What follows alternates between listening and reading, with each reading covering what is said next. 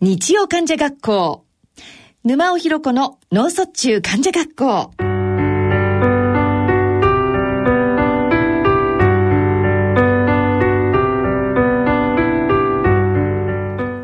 皆さん、ご機嫌いかがでしょうか？沼尾ひろ子です。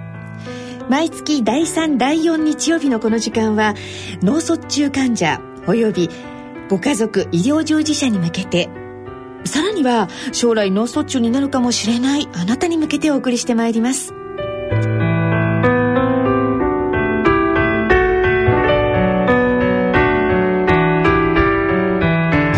え今日はですね実は私の手元に今一冊の本があります。この道のりが楽しみ訪問言語聴覚士の仕事という本をお書きになりました平沢哲也さん。えー、この方と今日はお電話でお話を伺いたいと思っております。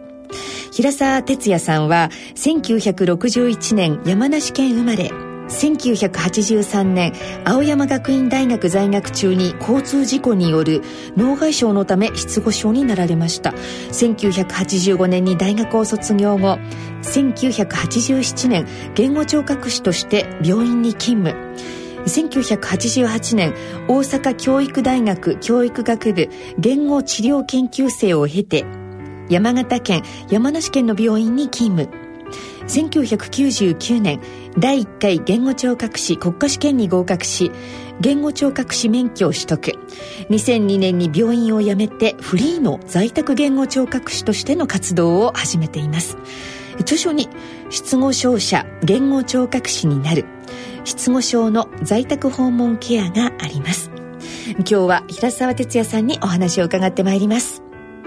それでは日曜患者学校沼尾ひろ子の脳卒中患者学校進めてまいります。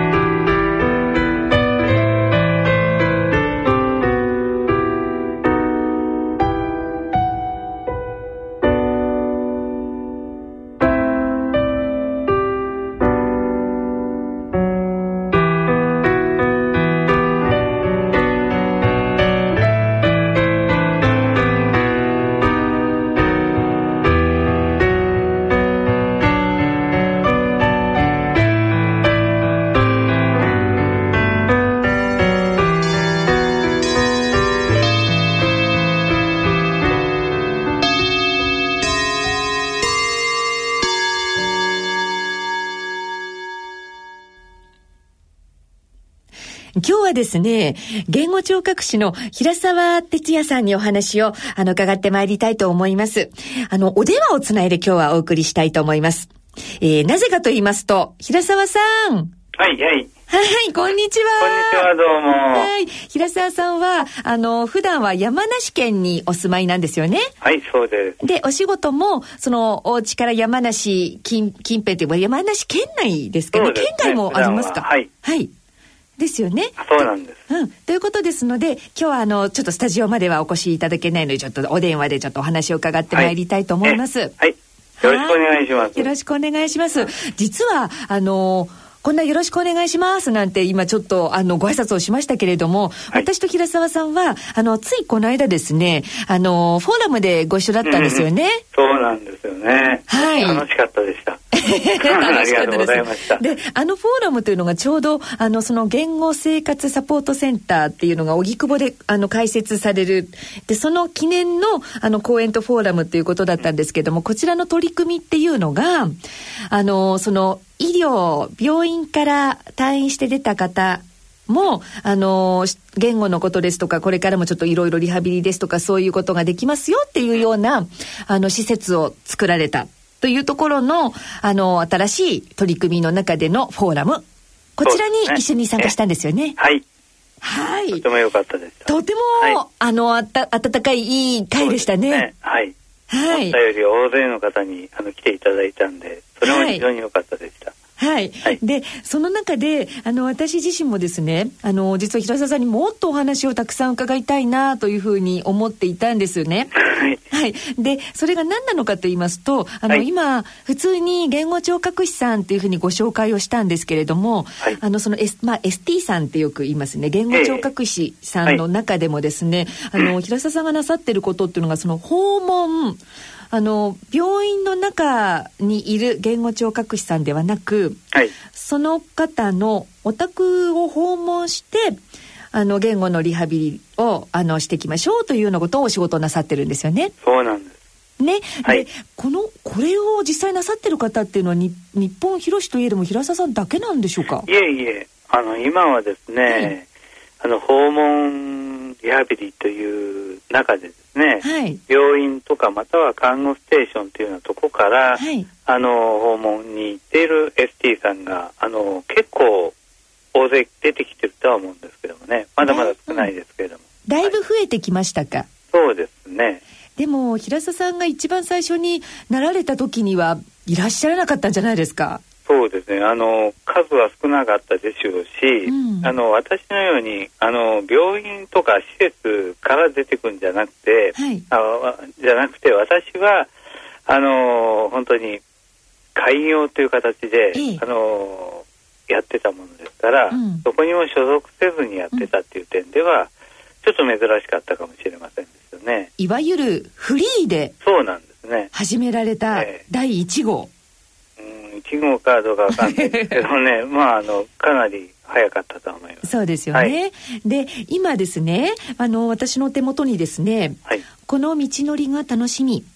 えー、訪問言語聴覚士の仕事っていう平沢哲也さんがお書きになったあのご著書があるんです。はい、でこれがですねとても素晴らしい本でありがとうございます。いや私はこれもう自分の中のもう宝物のようにもう思っております。もう何回も読みました。あそうです。か、はい。であのー、お書きになったのが平沢さん。でそれであのこれなんでしょう。まるで写真集のように。ああそうなんですよ。はい。はい、あのカメラマン写真家の方大西えっ、とななんて読みするんでしょう。重明さん。ななりなりやきさんですね。が、はい、あの平沢さんのことをずっとそのあのー、リハビリ訪問されてる様子何かをずっとこう密着して、ね。えー、撮られてる、はい、このモノクロ写真っていうのがまたすごくいいんですよね、えー、いいですねこれはね、はい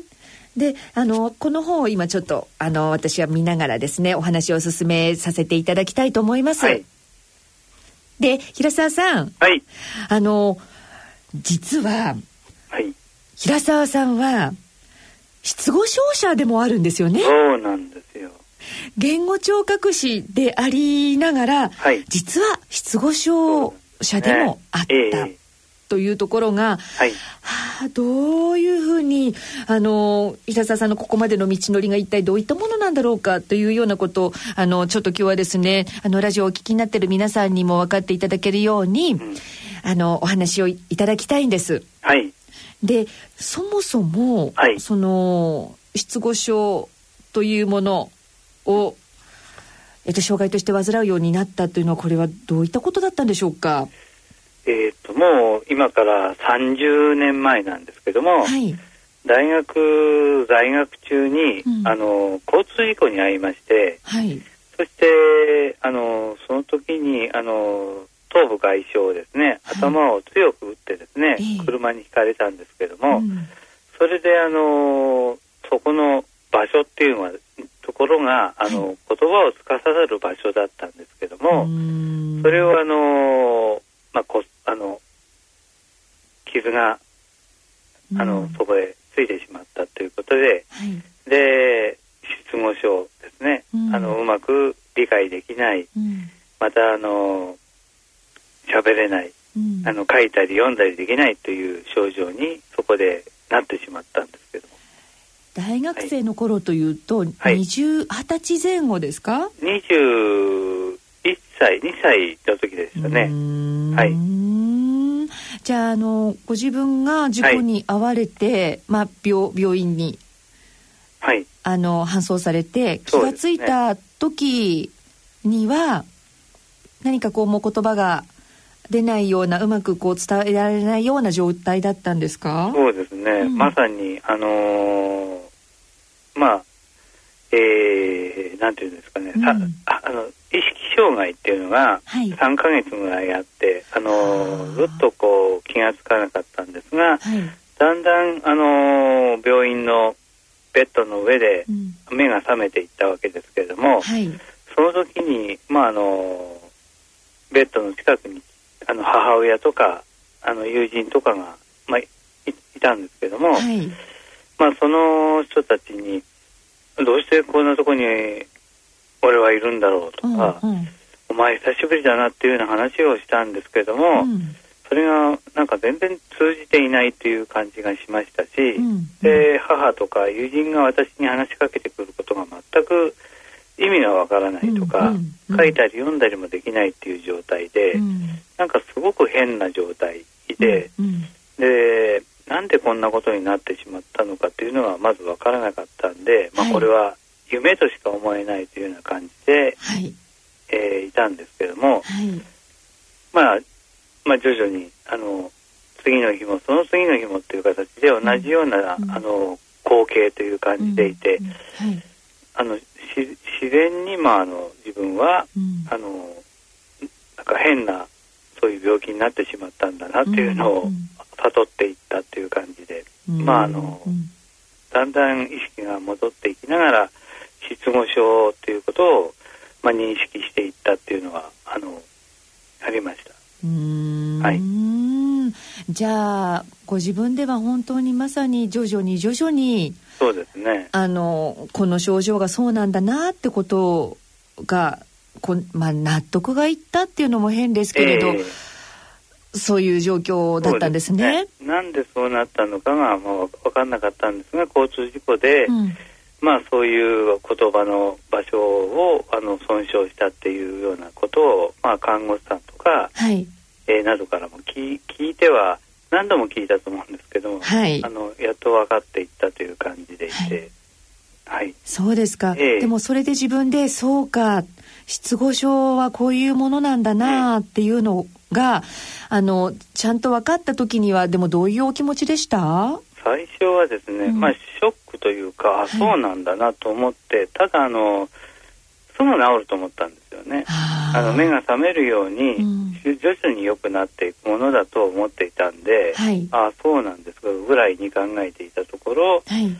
まあ1ヶ月経ち、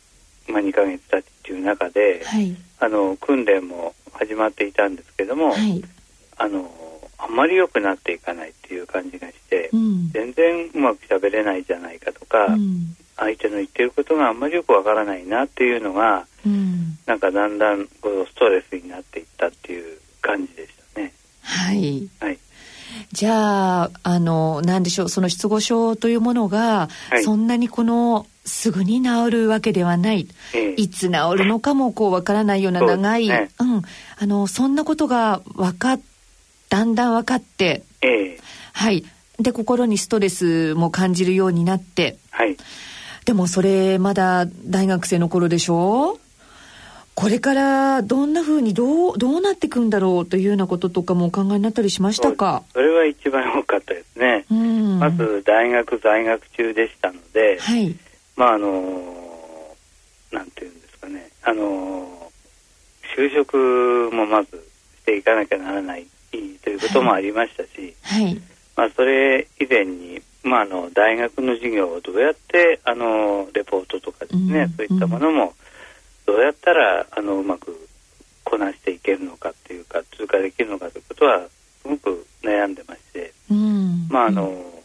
それ以前またその以前なんですけど、はい、あの大学に戻ってからですね、はい、それまであった友人とのつながりっていうようなものがですね、うん、やっぱりあのあまりないというか、うん、えー、そういう状態が非常にあの厳しかったですね。あの、失語症を分かってもらえないというところで、あの、まあ、平沢はうまく喋れなくなっちゃった。うん、ね、うん、あいつはバカになったんじゃないかというような、うん、あの、そんなふうに思われているかもしれないということで、なんかそれまであった友人とのつながりっていうようなものが、そこでなんかかなり切れてしまったっていうのは、うんうん、これがかなり厳しいなというふうに思いました。うん、はい。ということはだいぶあの一人ぼっちと言いますか、はい、孤独な感じも長かったですか、えー、長かったでした。それはあの大学を出てですね、はい、あのなんとか大学は出ることできたんですけども、はい、その後あの就職も当然できない状態でしたから、うんうん、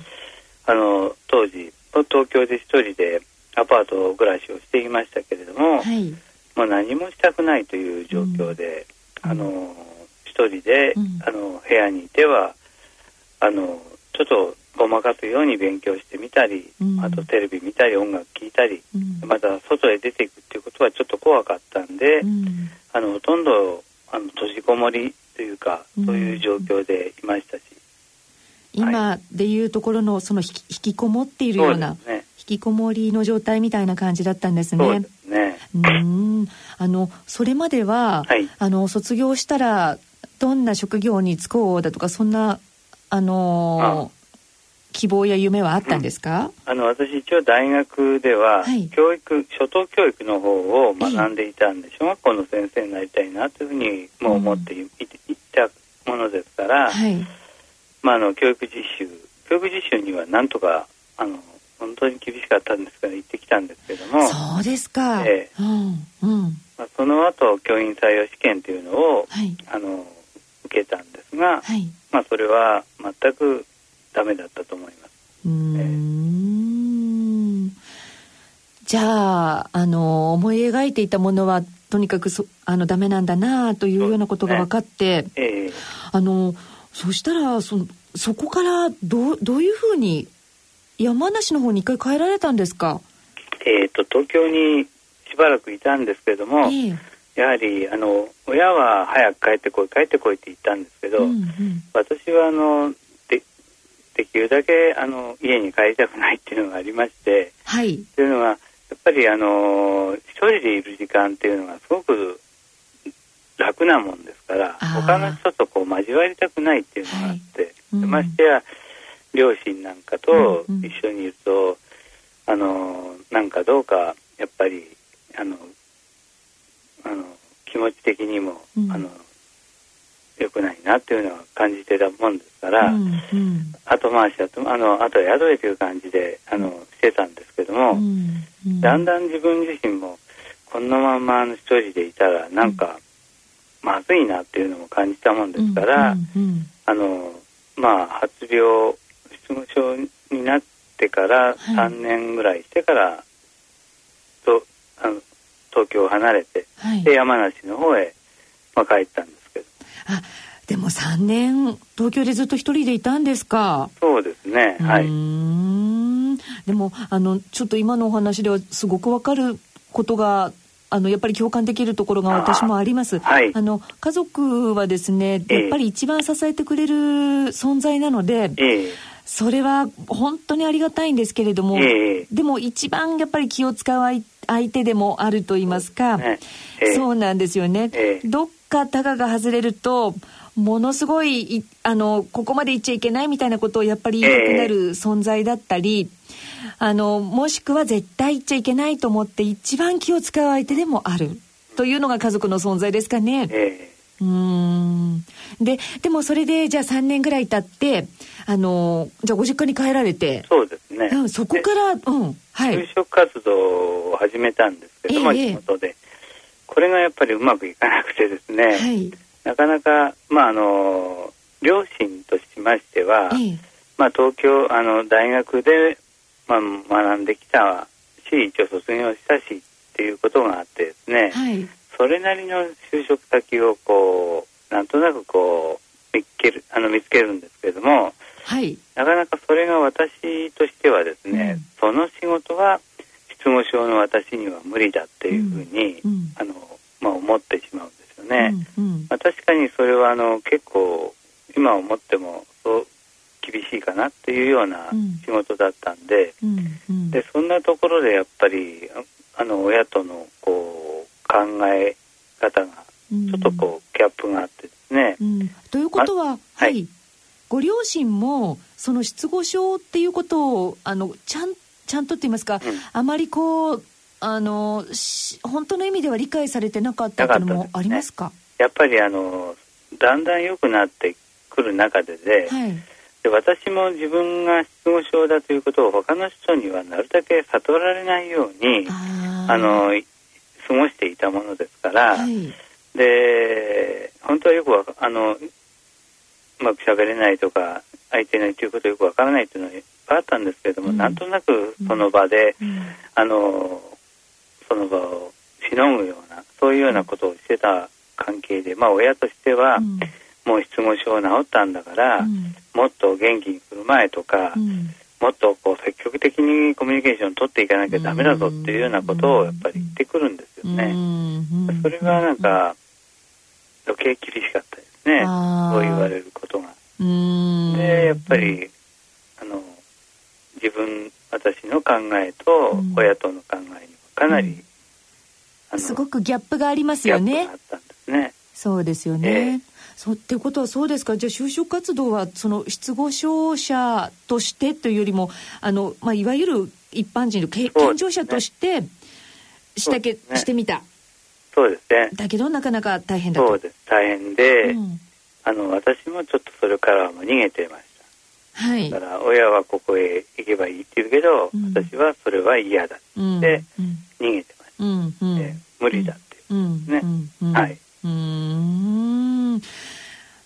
随分ちょっと辛い時期が続きますね。そうですね。そうですね。えー、はい。あの、そのような状況から、本当に一番これも知りたいところ、はい、言語聴覚士っていう、この職業がどう結びついたんだろうって。そうですね。はい。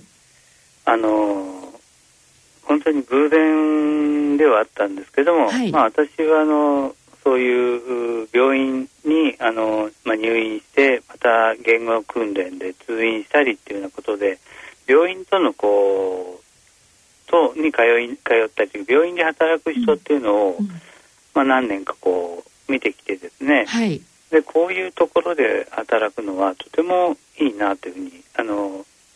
思いまして、うん。うん、でそんなことをあの親に話したところ、はい、まあ近くにある病院総合病院であの経理の方経理をちょっと募集するっていうのがあったもんですから、はい、それに応募してみまして、うん、でその入社試験にあの臨んだところ、はい、あの一応それであの面接と簡単な小小論文ぐらいなもんだったんですけど、はい、なんとかそれが通ってしまったんですよね、うん、運よく、うんうん、運よくというか、はい、あのそれでそう就職という感じで、考えていたんですが、はい、あのそこで勤めている、まあ、あの保健師さんとお話をする機会があって、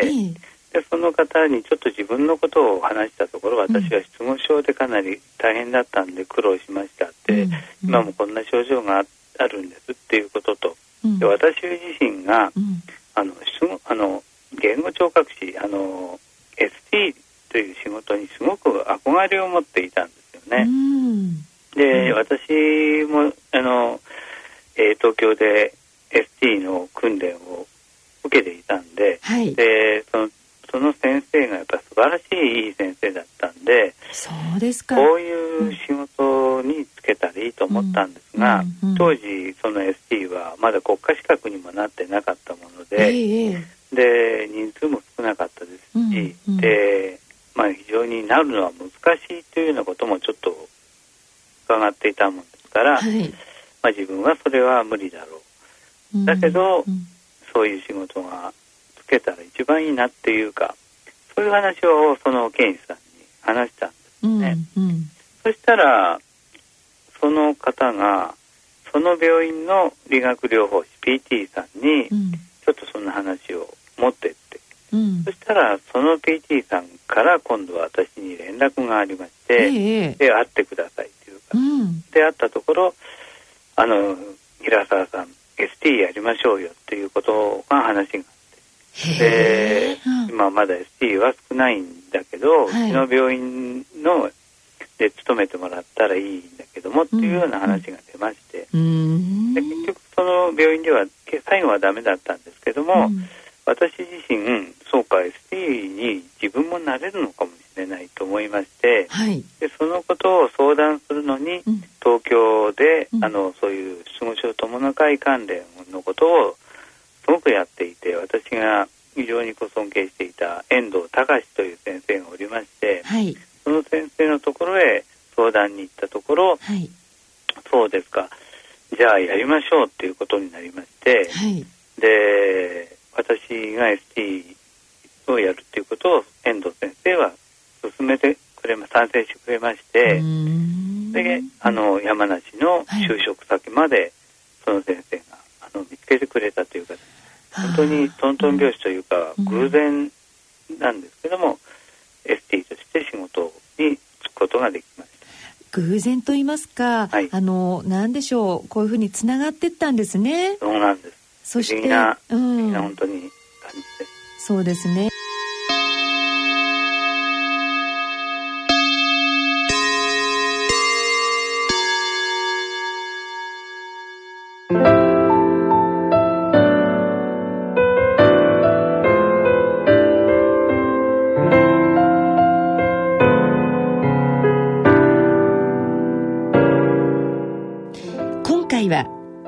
訪問言語聴覚士の平沢哲也さんとお電話をつないでお送りいたしました。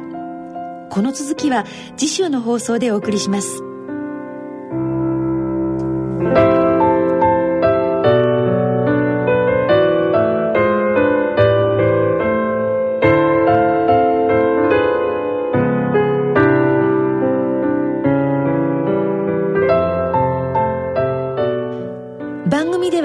皆様からの疑問、質問、そしてご意見、ご感想をお待ちしております。宛先はこちらです。郵便の方、宛先が変わってます。郵便番号105-8565ラジオ日経日曜患者学校もう一度言います郵便番号105-8565ラジオ日経日曜患者学校までまた番組ホームページの番組宛てメール送信欄からも投稿いただけます。